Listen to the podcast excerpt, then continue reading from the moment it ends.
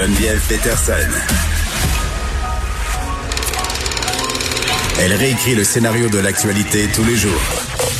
Vous écoutez Geneviève Peterson. Cube Radio. Avec Nicolas Prévost, président de la Fédération québécoise des directions d'établissements euh, d'enseignement. On va revenir euh, bien évidemment sur euh, ces annonces au point de presse concernant la vaccination et sur l'annonce du plan pour, bon, évidemment, la vaccination à l'école, la réussite scolaire. Les éducations qui a fait des annonces en compagnie de M. Prévost. Il était là ce matin. M. Prévost, bonjour. Bonjour, Madame Peterson. Bon, écoutez, commençons euh, par éliminer le dossier de la vaccination parce que c'est quand même majeur là, euh, euh, ce qu'on nous a annoncé cette semaine qu'on pourrait incessamment vacciner nos jeunes de 12 à 17 ans. On parlait même là, quand on aurait reçu l'aval de ce fameux comité d'une première dose en juin, d'une deuxième avant la rentrée scolaire. J'imagine que c'est une bonne nouvelle pour vous. Oui, c'est une excellente nouvelle, très très bonne nouvelle. On sait que les écoles restent quand même des milieux où de, où le facteur de, propagation du virus est important. Donc, si nos, nos, élèves du secondaire peuvent être vaccinés d'ici le mois de juin, c'est une, excellente nouvelle pour retrouver peu à peu euh, une normalité là, dans, dans nos établissements scolaires. Oui, puis en, même temps, euh, j'ai envie de dire là, on va présumer que la première dose va être donnée à l'école, hein, parce que vacciner les jeunes à l'école, quand même, vous êtes habitués, c'est pas compliqué pour vous. Mais est-ce que, par exemple, parce que je sais qu'on va probablement euh, donner Pfizer, la chaîne de froid là, du Pfizer, est-ce que ça va être possible ou faudra déplacer les élèves en autobus en dehors là, dans des centres de vaccination? Avez-vous commencé à penser à ça? Euh, ben, nous, euh, on, favorise, euh, on favoriserait le plus possible vraiment la vaccination dans nos établissements scolaires. vous l'avez dit, on a une certaine expérience là de, campagne vaccinale dans nos écoles. ça serait beaucoup plus facile pour nous de, rejoindre le plus d'élèves possible et le plus de parents possible pour bien les informer. Donc, il y a beaucoup d'avantages bien entendu, le faire d'ici euh, la fin de l'année scolaire, euh, euh, ça serait encore plus facile parce que si on avait dû l'organiser durant l'été, bon, de rejoindre tout le monde et, mm. et surtout le, pas tout le monde qui est à l'école pendant l'été ou au travail. Donc, nous, on croit que c'est vraiment plus facilitant, si c'est possible, que, des, les, que les équipes soient assez complètes, qu'il y ait assez de jeunes au niveau de la santé publique pour faire cette campagne mm. de vaccination-là pour nos jeunes. Je pense que euh, ça serait très facilitant. Oui, puis en même temps, euh, si on réussit à avoir les deux doses avant le début de la rentrée scolaire, ça nous assure d'avoir une année relativement normale. Oh oui, et c'est tellement souhaité là, par les différents acteurs, là, les directions d'école particulièrement, mais tout le monde là, dans les dans les dans les écoles, les élèves euh, en premier lieu, là, mm. de retrouver une, vie scolaire euh, plus plus euh, plus normal. Oui, parce que ça affecte la réussite scolaire, là, cette espèce de va-et-vient là. On va y venir, mais juste avant, euh, bon, le, ministre Dubé utilisait un peu une stratégie de renforcement positif tantôt au point de presse en disant on le sait que les jeunes vont venir nombreux, qu'on va atteindre une bonne participation, un bon pourcentage de jeunes euh, vaccinés. Pourtant, ce que je disais dans différents articles, c'est que certains jeunes sont inquiets euh, par rapport au vaccin. C'est quoi les échos sur le terrain? Qu'est-ce que vous entendez par rapport à ça? Euh, sur le terrain, c'est quand même, je vous dirais, ça semble assez positif.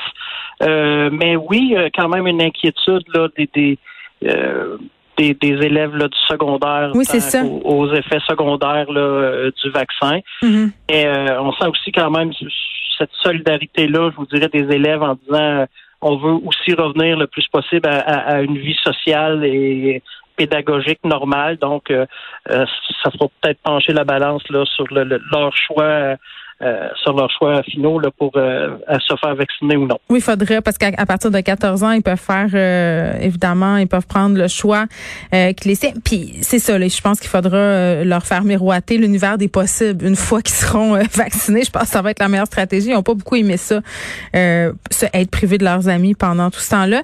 Là, on revient sur les annonces du ministre de l'Éducation, Jean-François Roberge, qui a annoncé une série de mesures. C'est 110 millions de dollars pour soutenir la réussite éducative.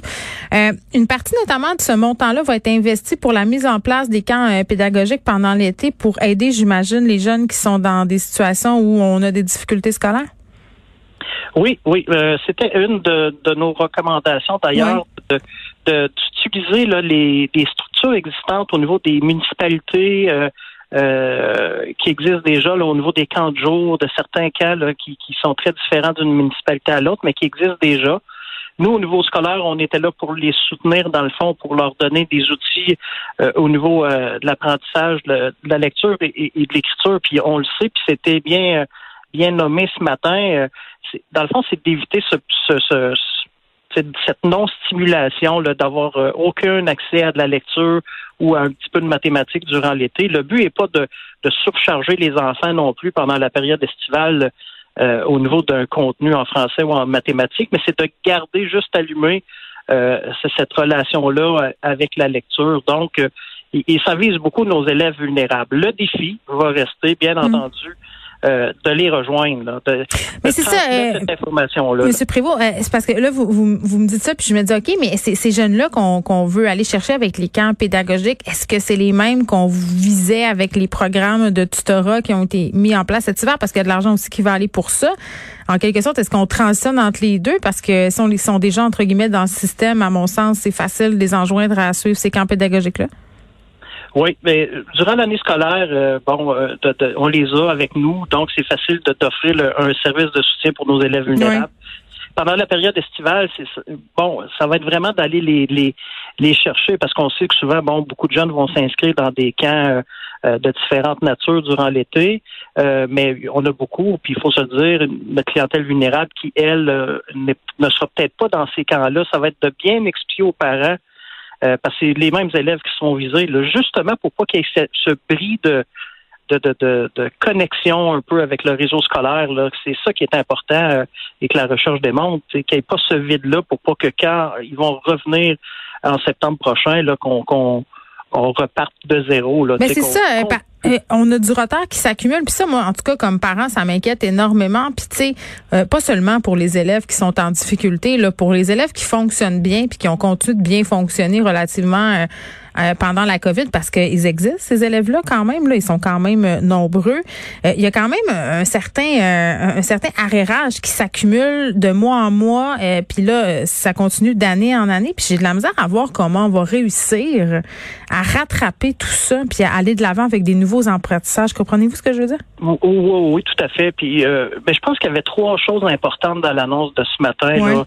Euh, ça sera pas magique, là, faut, faut bien se le dire, mais il y a trois notions qui pour nous sont importante euh, euh, d'avoir une certaine prévisibilité. Donc, on sait déjà qu'on sera dans deux étapes avec une pondération de 40-60 des examens du ministère qui vont être sur les ils reviennent, les examens. Oui, mais avec un, un, pourcentage beaucoup moins élevé là, sur, euh, sur la, la, le bulletin scolaire. Donc, cette prévisibilité-là, dans un premier temps, ça, c'est très bienvenu. La flexibilité dans les différents milieux, parce qu'il y a des milieux où ils ont pu vivre, je vais dire, en guillemets, une certaine normalité de fréquentation de certaines mhm. régions du Québec.